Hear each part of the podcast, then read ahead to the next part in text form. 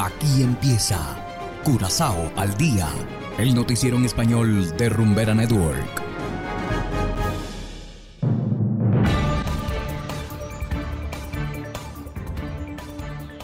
Muy buenas tardes y una feliz semana a todos nuestros oyentes de Rumbera Network 107.9 FM. De igual manera saludamos a quienes nos escuchan en formato podcast a través de noticiascurazao.com. Hoy es lunes 23 de enero de 2023 y a continuación presentamos los titulares. Pelea registrada en Marnix no fue un incidente aislado según la policía. Cinco venezolanos condenados a cinco años cada uno por transporte de mil kilos de cocaína. Centro Médico de Curazao finalmente recibió escáner de resonancia magnética.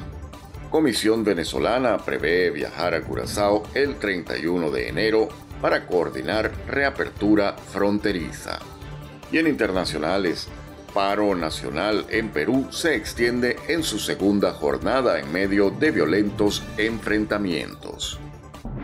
Esto es Curazao al día con Ángel Van Delden.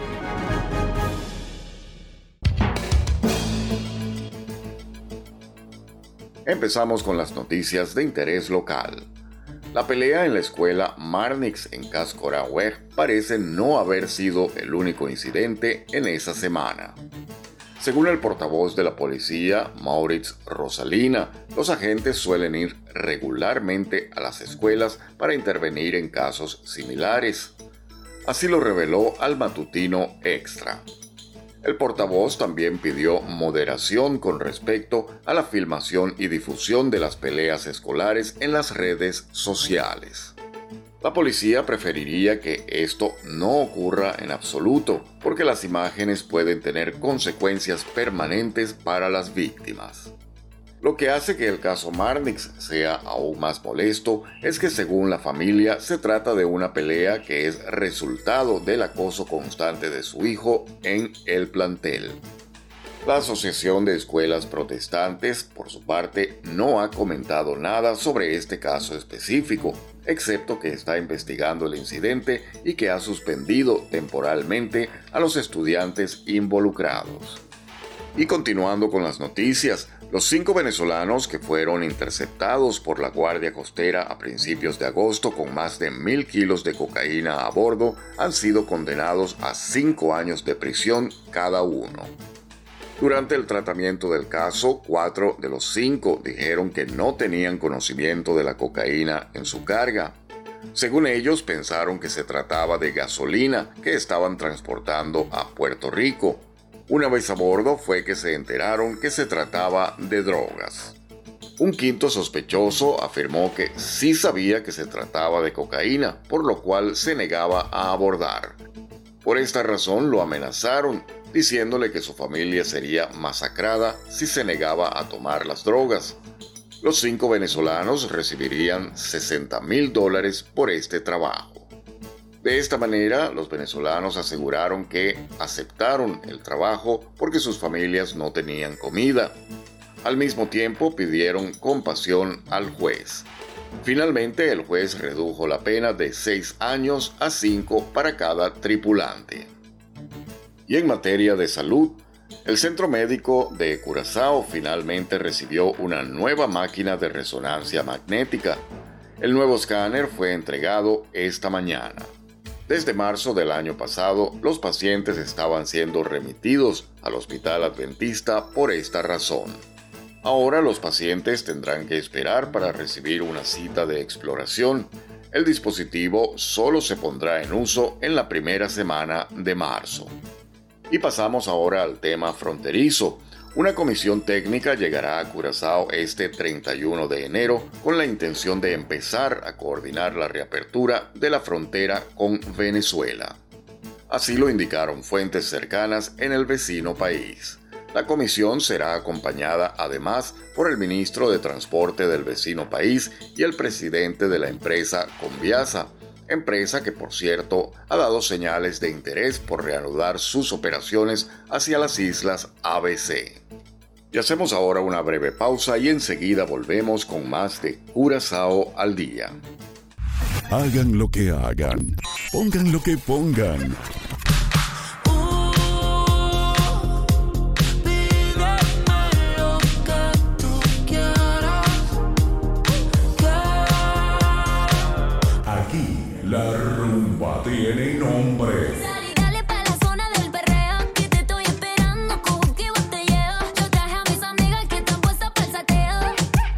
Rumbera Curazao. Rumbera Curazao. No tiene rival, solo para ti. Continuamos ahora en el ámbito internacional. Perú enfrenta una nueva jornada de protestas que buscan la renuncia de la presidente Dina Boluarte y el cierre del Congreso sin que se vislumbre una solución a corto plazo. Hacemos contacto con Néstor Aguilera, quien nos tiene más detalles sobre la situación en Lima. Adelante.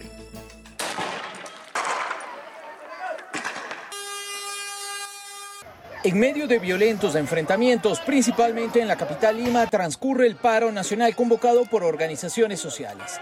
Las protestas alcanzaron su punto más álgido la noche de este jueves, cuando se produjo el incendio de una casona patrimonial en el centro de la ciudad. Las causas aún no están claras.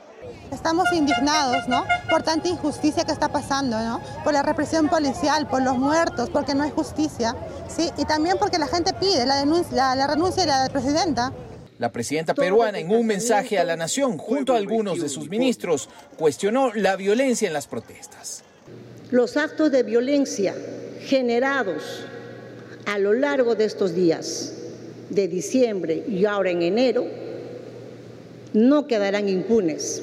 El gobierno también expresó su preocupación frente a los intentos de grupos de manifestantes de tomar tres aeropuertos. La mandataria aseveró que no se trató de una casualidad y que fue preparado con premeditación.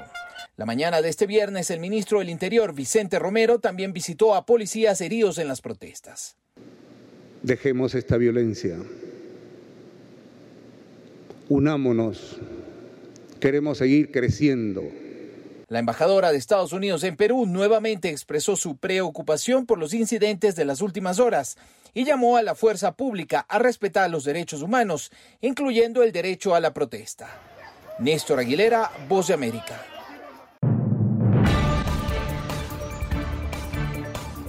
Y de esta manera, estimados oyentes, llegamos al final de Curazao al día. Trabajamos para ustedes Saberio Ortega en el control técnico y ante los micrófonos Ángel Van Delden. Tengan todos una feliz tarde y será hasta la próxima. Aquí termina Curazao al día, el noticiero en español de Rumbera Network, 107.9 FM.